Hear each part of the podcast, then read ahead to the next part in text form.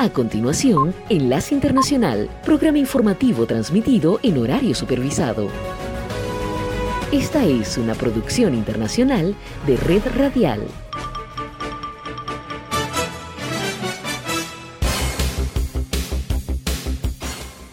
Comienza Enlace Internacional. Saludos a nuestra audiencia en Caracas, Venezuela y el mundo, a través de nuestra frecuencia Sintonía 1420 AM y en Soy Ángela Montilla en la presentación. Bienvenidos.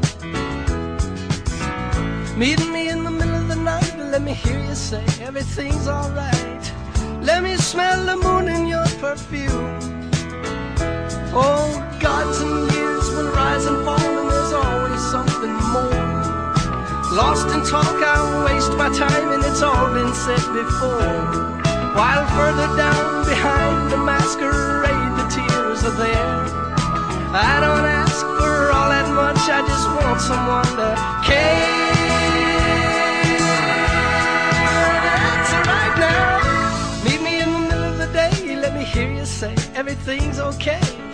Come on out beneath the shining sun. Meet me in the middle of the night let me hear you say everything's alright. Sneak on out beneath the stars and run.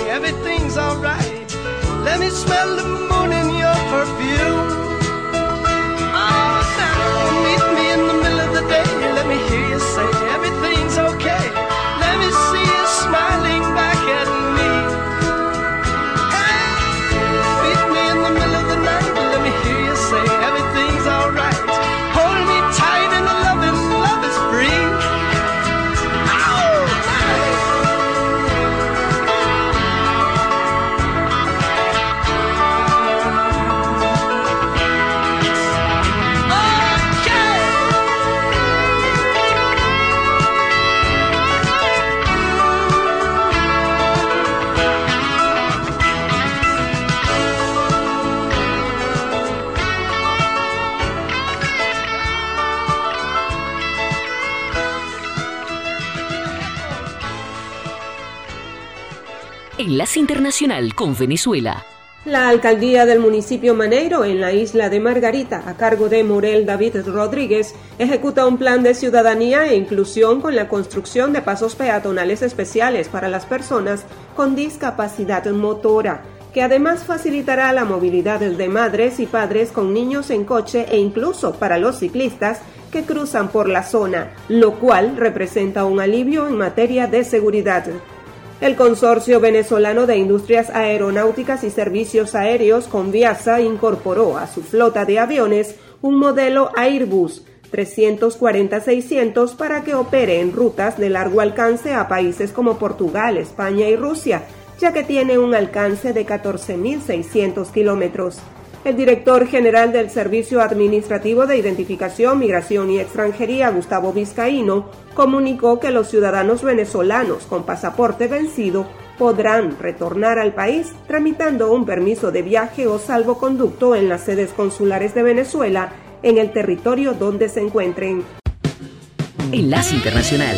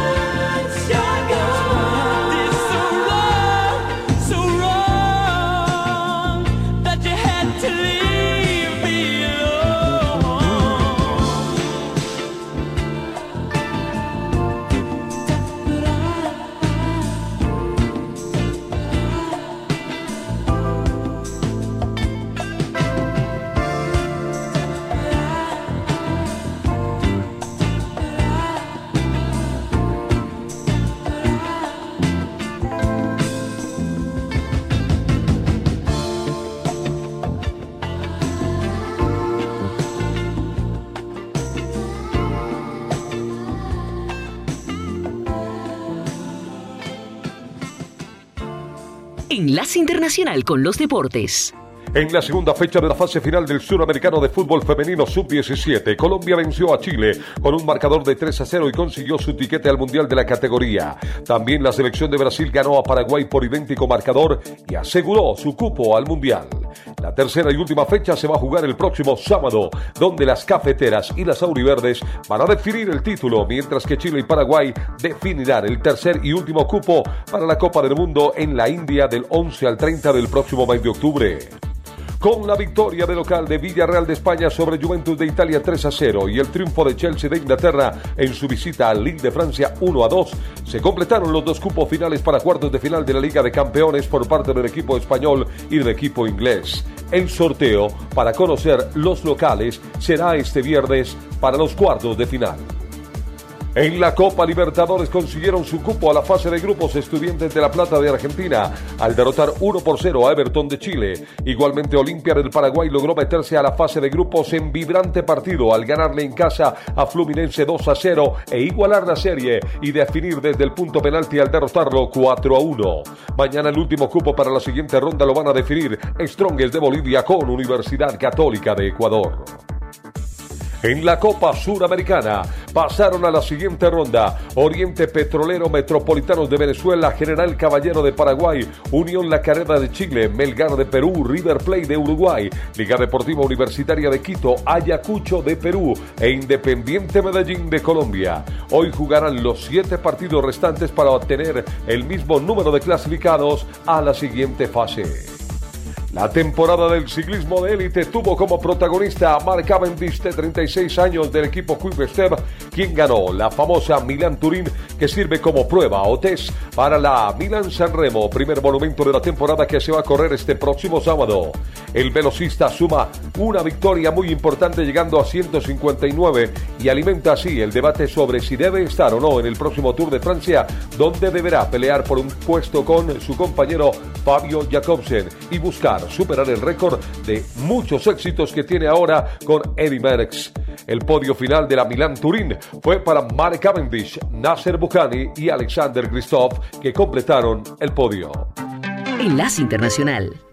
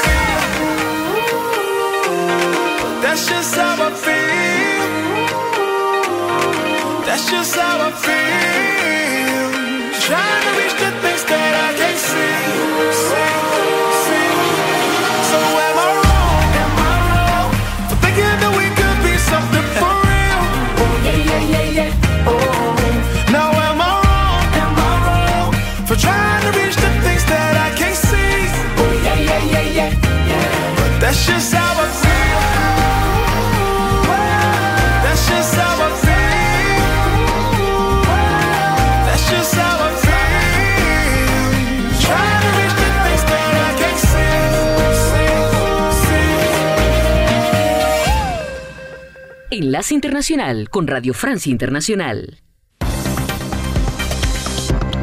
Andreina Flores.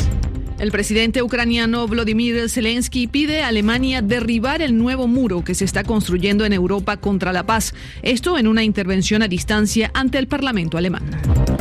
Mientras tanto, en el terreno, las autoridades de Mariupol denuncian un bombardeo ruso contra un teatro que servía de refugio a unas mil personas. En la ciudad de Odessa, los habitantes se preparan para un ataque similar. En Honduras, la justicia aprobó la extradición del expresidente Juan Orlando Hernández hacia Estados Unidos, que lo acusa de narcotráfico y uso ilícito de armas. Hernández apelará la decisión ante la Corte Suprema de su país. Gracias por escucharnos a través de rfimundo.com. Bienvenidos. Esto es Radio Francia Internacional.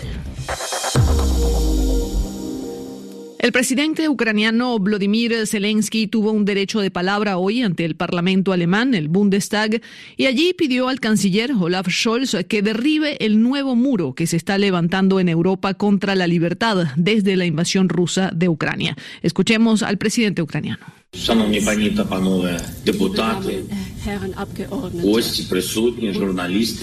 Y tal como sucedió ayer en el Congreso estadounidense, Zelensky fue ovacionado también por los congresistas alemanes. Mientras tanto, en la ciudad de Mariupol, en el sureste ucraniano, las autoridades denuncian que las tropas rusas bombardearon un teatro que servía de refugio para unas mil personas. Hasta ahora no hay un balance de víctimas del ataque. El gobernador de la región de Donetsk, donde se sitúa Mariupol, acusa también al ejército ruso de mantener como rehenes a médicos y pacientes en el último hospital que aún funciona en la ciudad. Radio Francia Internacional conversó con Olga Reshetilova, coordinadora de la ONG ucraniana Media Initiative for Human Rights, quien recibió la denuncia desde el hospital. call from that hospital uh, from the one of the witnesses. Recibimos un llamado de alguien que se encuentra dentro de ese hospital. Esa persona nos explicó que el personal hospitalario y los pacientes están retenidos como rehenes por las tropas rusas. Los soldados no dejan salir a nadie y disparan a aquellos que tratan de escaparse. Ese testigo también nos dijo que otros civiles, habitantes de Mariupol, fueron forzados a entrar a ese hospital. Se trataría de unas 200 personas. Los soldados rusos tiran sobre procesiones ucranianas desde ese hospital. El edificio está destruido. No hay suficiente material médico, ni siquiera hay muros o ventanas. Las personas están tendidas en el suelo. Y mientras tanto, en el suroeste de Ucrania, en la ciudad portuaria de Odessa, se teme igualmente que un bombardeo ruso pueda golpear los edificios culturales de la ciudad. Nuestra enviada especial, Catalina Gómez, se encuentra allí en Odessa y nos describe cómo se preparan sus habitantes para un eventual ataque. Las barreras construidas con bultos de arena y los erizos de acero han pasado a ser parte del paisaje del centro histórico de Odessa, embarcado por el imponente edificio de la ópera, orgullo de este puerto desde su construcción en 1887. El gran bulevar que se extiende frente al Mar Negro es un lugar custodiado por decenas de militares. En la ciudad todos temen que estas calles, hoy desérticas, sean uno de los principales objetivos de las fuerzas rusas en el tal comentado desembarco marítimo a la ciudad y que los monumentos históricos sean destruidos como ya sucedió con el Teatro de la ciudad de Mariupol, atacado ayer miércoles. Esta es la principal preocupación de Ludmila Sergishuk, que tiene a cargo las relaciones públicas de la ópera.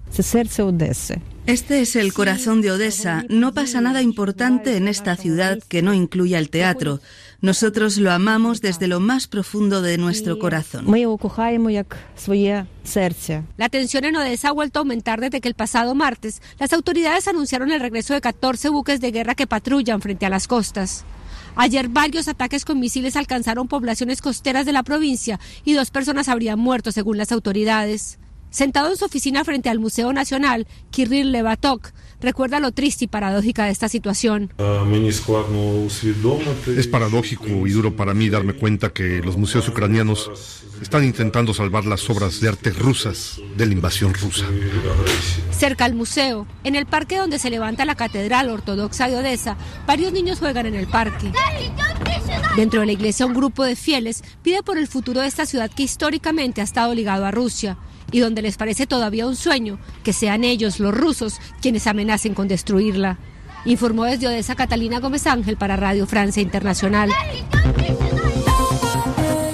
Y Estados Unidos ayudará a Ucrania con mil millones de dólares en armas y material militar. El presidente estadounidense Joe Biden así lo anunció después de la intervención por videoconferencia en el Congreso del presidente ucraniano Volodymyr Zelensky. La ayuda prevista inicialmente era de 200 millones. Aida Palau nos cuenta más. Zelensky no ha conseguido una zona de exclusión aérea como pedía, pero sí un arsenal de armas por un valor de mil millones de dólares. Misiles de largo alcance, los S-300, que son unos sistemas rusos de misiles tierra-aire que podrían ser enviados a Ucrania por otros países miembros de la OTAN.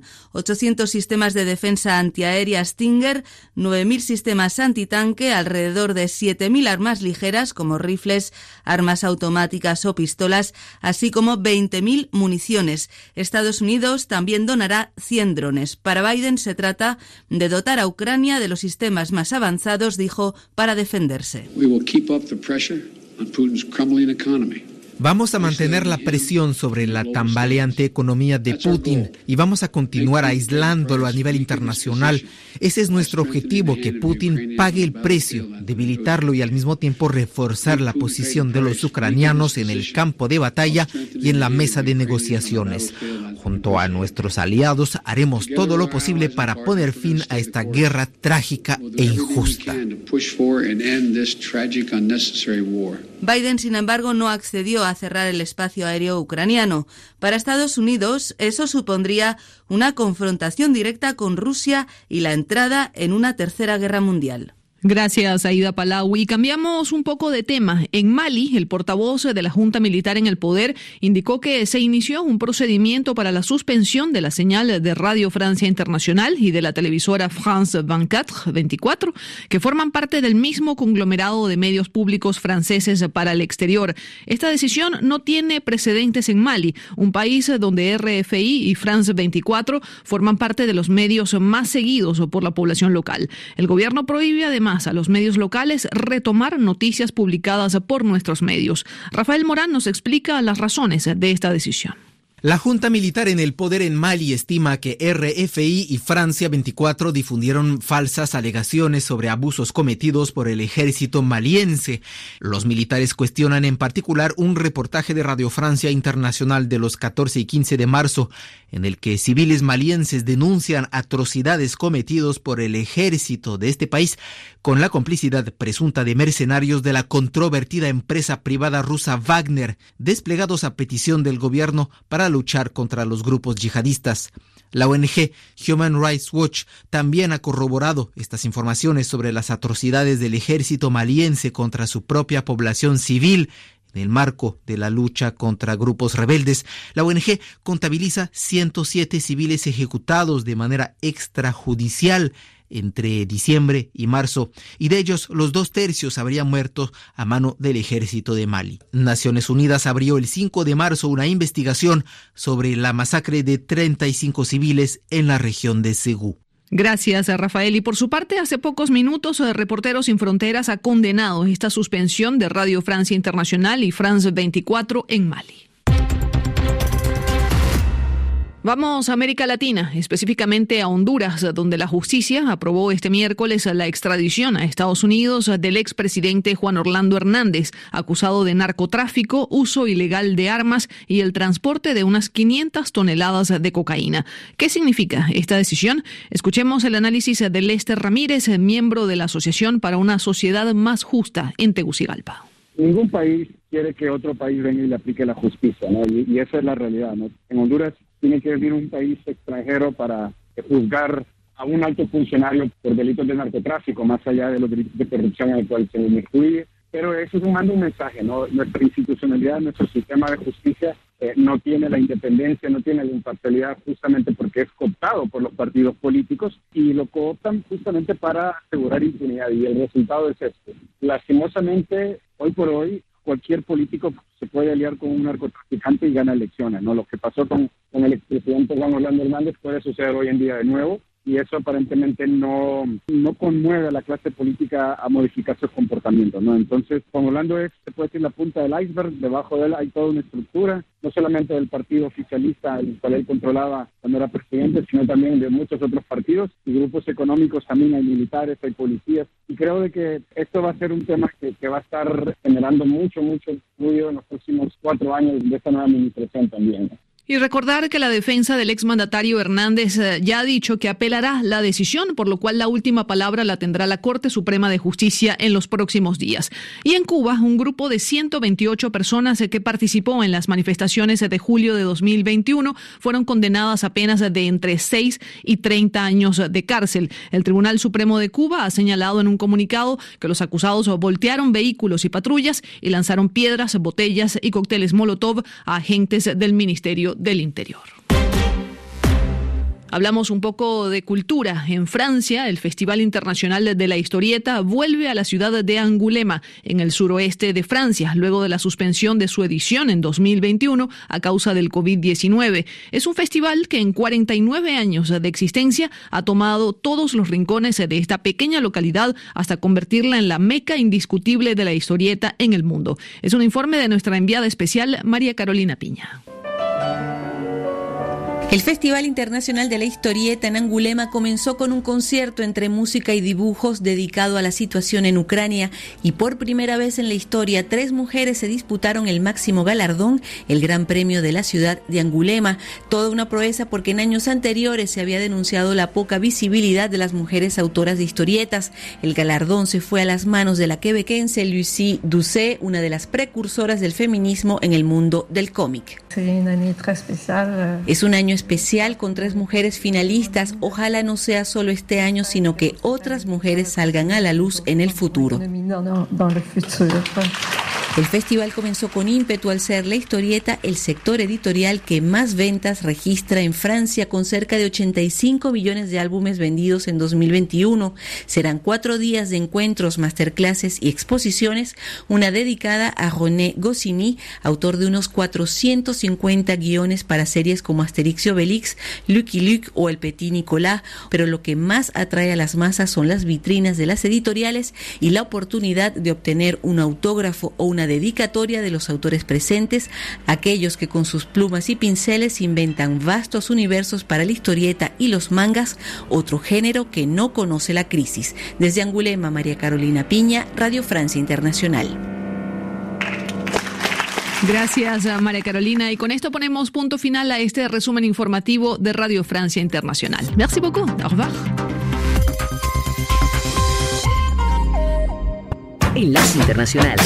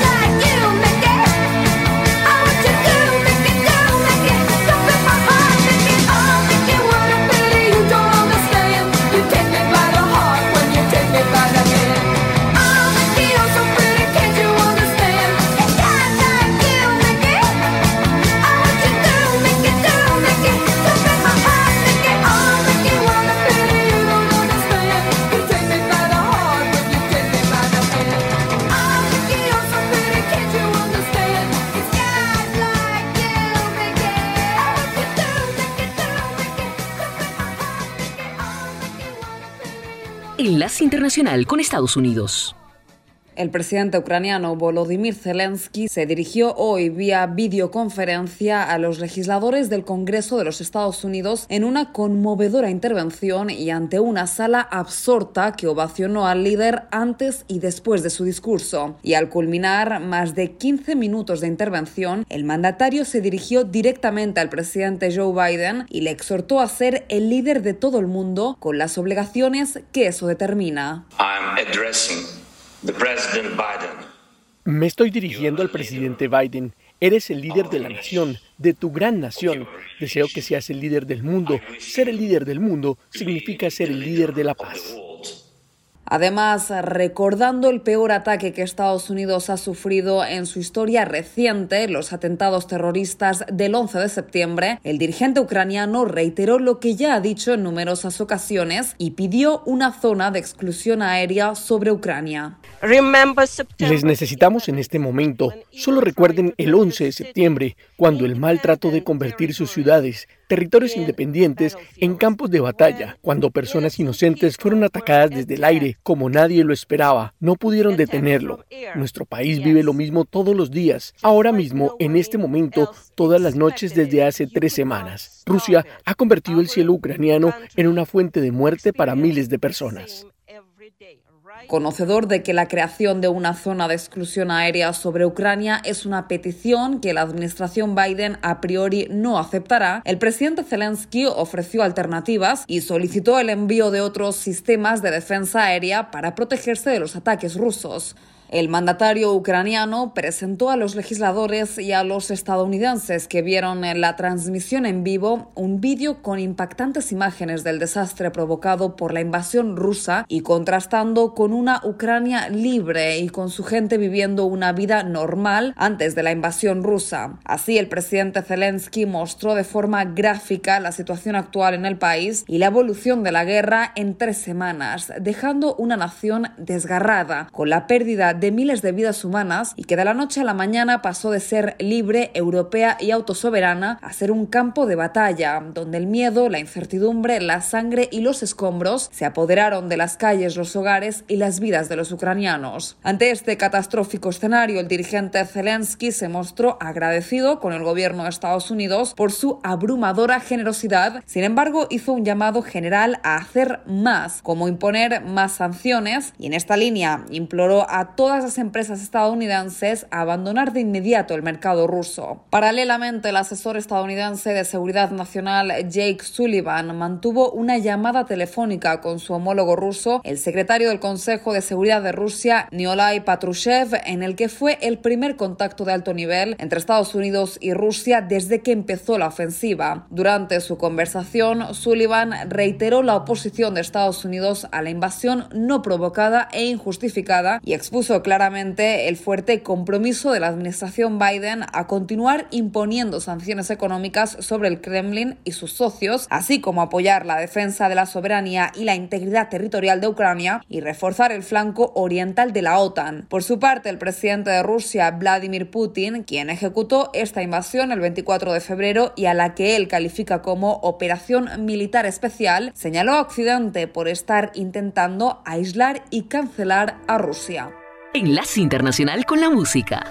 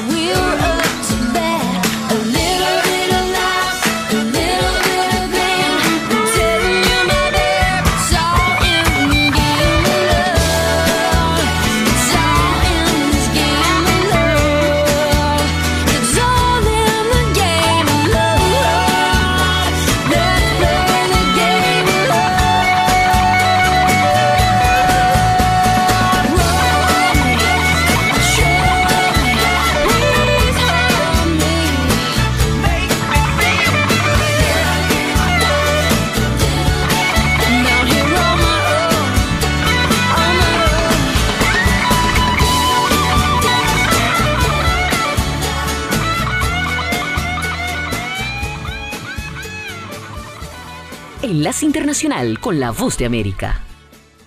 Las aerolíneas estadounidenses anunciaron el martes que la demanda de boletos para viajes por avión se ha recuperado con fuerza después de un breve incidente causado por la variante del Omicron del COVID-19 y de que de mantenerse así podría ayudarles a compensar el aumento de los costos de combustible que experimenta un fuerte aumento en sus precios. Delta Airlines Inc., con sede en Atlanta, dijo que estaba viendo un aumento sin precedentes en la demanda, lo que resultó la semana pasada en la venta de boletos más alta en la historia de la compañía. Tanto así que el director ejecutivo Ed Bastian dijo que nunca había visto una demanda más fuerte en su carrera. Los rivales de Delta, United Airlines Holdings y American Airlines también informaron que la demanda es más alta que nunca y la consideran una señal alentadora para la industria.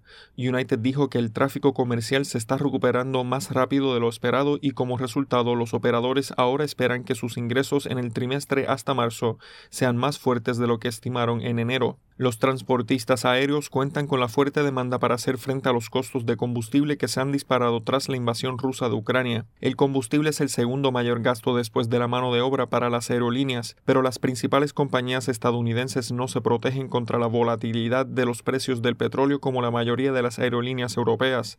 La industria generalmente busca compensar los costos de combustible con tarifas más altas. Delta dijo que necesita aumentar aproximadamente un 10% los precios de los boletos en cada sentido para cubrir los costos de combustible y tiene la intención de hacerlo en el segundo trimestre, mientras que United está transfiriendo la mayor parte de su costo de combustible a los clientes. La compañía dijo que el resultado de las tarifas más altas no han afectado la demanda hasta el momento. John F. Burnett, Voz de América, Washington.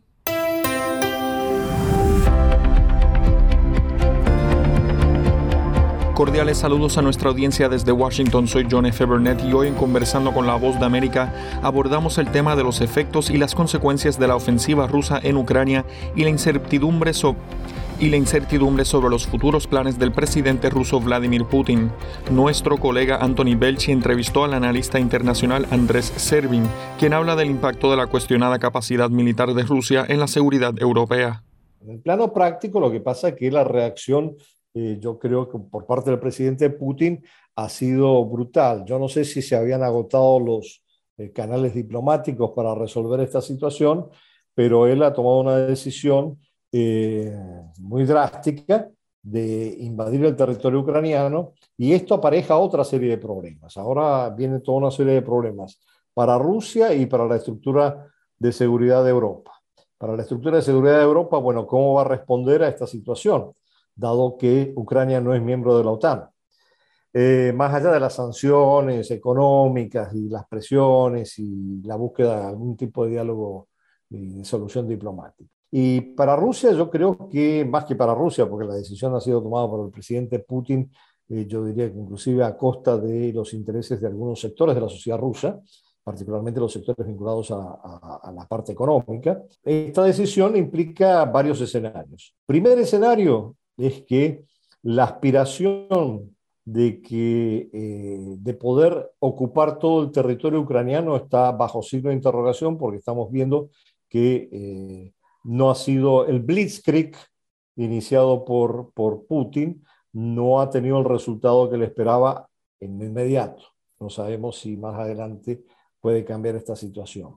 Segundo, que inclusive si hubiera resultado, hubiera tenido una grandísima dificultad para poder establecer algún tipo de gobierno de transición, ya sea con la incorporación de parte del gobierno de Zelensky o sin la incorporación de parte del gobierno de Zelensky, que tuviera una posición, no digo más prorrusa, pero por lo menos que garantizara una neutralidad de Ucrania en la confrontación entre Rusia y Occidente, y sostener un gobierno de ese tipo en las condiciones en donde la mayor parte de la población ucraniana eh, obviamente está en contra, es extremadamente difícil y es muy difícil encontrar quien eh, pueda ocupar posiciones en un gobierno de ese tipo. Y lo tercero es que es, el tercer escenario es evidente que Rusia no está en capacidad, eh, yo diría inclusive en capacidad militar, por los problemas logísticos que ha demostrado ahora en el avance sobre Ucrania, no está en capacidad de mantener una ocupación permanente de Ucrania. Entonces, tiene que buscar algún tipo de solución intermedia. Yo creo que aquí es donde encaja eh, este intento de que eh, Bielorrusia eh, actúe como mediador en un diálogo entre Ucrania, entre Zelensky y Putin, ¿no? Putin no quiere hablar con Zelensky, eh, esto ya lo sabemos, pero necesariamente en unas condiciones en donde su objetivo inmediato no ha sido logrado, quizás lo reconsidere. Lo que pasa que también, volviendo al principio, es importante entender que Rusia, eh, Putin por lo menos ha conseguido una cosa muy importante, tentarse de igual a igual a discutir con Estados Unidos. Primer punto, reconocimiento de Rusia de nuevo como una potencia de, eh, con capacidad de proyección a nivel europeo y eventualmente global. Segundo, ha podido forzar una situación para tratar de, eh, por lo menos, retomar los acuerdos de Minsk. Eh, yo creo que ya los acuerdos de Minsk están agotados, va a haber que plantearse un nuevo acuerdo, pero para eso tiene que tener algún tipo de actores claramente definidos, incluyendo algún gobierno eh, que esté dispuesto a renegociar los acuerdos en, Kiev. Eh, entonces el panorama es extremadamente complejo. Yo no, y esto lo digo sin tener suficiente información de las fuentes adecuadas, ni mucho menos, pero creo que todo esto tiene que ver más que nada con la aspiración del presidente Putin de dejar algún legado y esto me parece que está asociado, y esto no sé si es una primicia o no, pero de manera ver está asociado con eh, su condición personal eh, su aspiración de dejar algo en la historia rusa. Era Andrés Servin, analista internacional, y su parecer de las dificultades que pasará o está pasando Vladimir Putin en su ofensiva en Ucrania. Esto fue conversando con La Voz de América.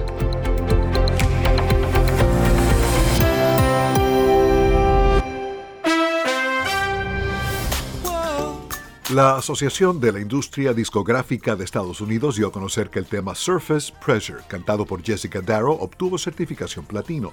La canción, que viene incluida en la banda sonora de la película Encanto de Walt Disney, fue escrita por Lin Manuel Miranda. Amazon obtuvo la aprobación antimonopolio incondicional de la Unión Europea para su propuesta de adquisición del estudio de cine estadounidense MGM por 8.500 millones de dólares. Amazon dice que ahora podrá competir en mejores condiciones con Netflix y Disney Plus. Según la Comisión Europea, el acuerdo no plantearía problemas de competencia en Europa. El León de la Metro tiene los derechos de James Bond, una de las franquicias más lucrativas de la historia del cine, y al cierre de esta emisión, la Comisión Federal de Comercio de Estados Unidos estaría por decidir sobre el acuerdo. Don Johnson y Philip Michael Thomas, Sonny y Rico, los detectives de la serie televisiva Miami Vice, siguen actuando y continúan siendo amigos ahora que ambos tienen más de 70 años. Ambos trabajaban juntos 15 horas diarias para grabar la icónica serie que, según analistas, ayudó a fusionar los programas de televisión de corte policial con lo que para entonces eran incipientes videos musicales y canciones como este tema de Phil Collins, Take Me Home, de su álbum No Jacket Required, No se exige chaqueta, que en marzo del año 1986 figuró por primera vez en cartelera y que fue utilizado en varias secuencias visuales de Miami Vice. Peter Gabriel y Sting participaron en los coros de la canción. En marzo de 1970, Led Zeppelin debuta en la Hot 100 con Living, Loving, Made, She's Just a Woman, tema promocionado inmediatamente después de Whole Lotta Love. En 2012, Led Zeppelin recibió el premio del Centro Kennedy para las artes escénicas en una ceremonia en la que Hart interpretó una impresionante versión de Stairway to Heaven, Escaleras al Cielo, que está en YouTube. Marzo 1981, luego de Hey 19, Steely Dan estrena Time Out of Mind, el segundo sencillo de su álbum Gaucho. Steely Dan, es decir, Don O'Fagan y Walter Becker pertenecen al Salón de la Fama del Rock and Roll. Marzo de 1967, John Lennon y Paul McCartney ganan Grammy a Canción del Año por Michelle, uno de los temas más grabados de los Beatles. Y justo un año después, el grupo gana Grammy por Álbum del Año por Sgt. Pepper's Lonely Hearts Club Band. El Sargento Pimienta también ganó Álbum Contemporáneo, Mejor Ingeniería de Grabación y Mejor Portada de Álbum. Alejandro Escalona, Voz de América. Enlace Internacional.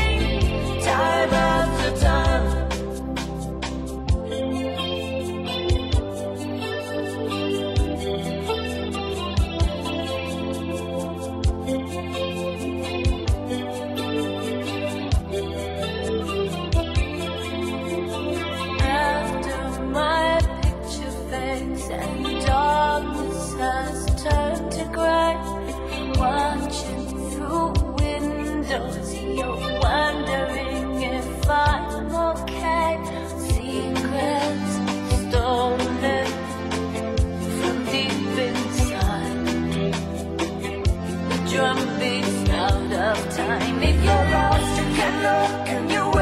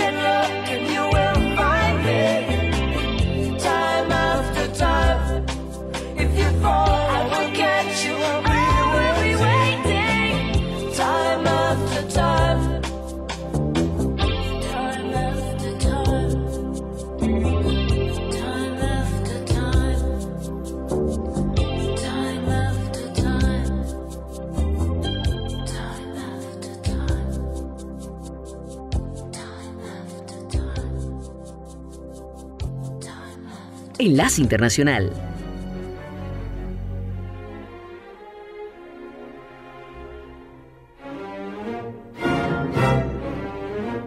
Time 17 de marzo 1830.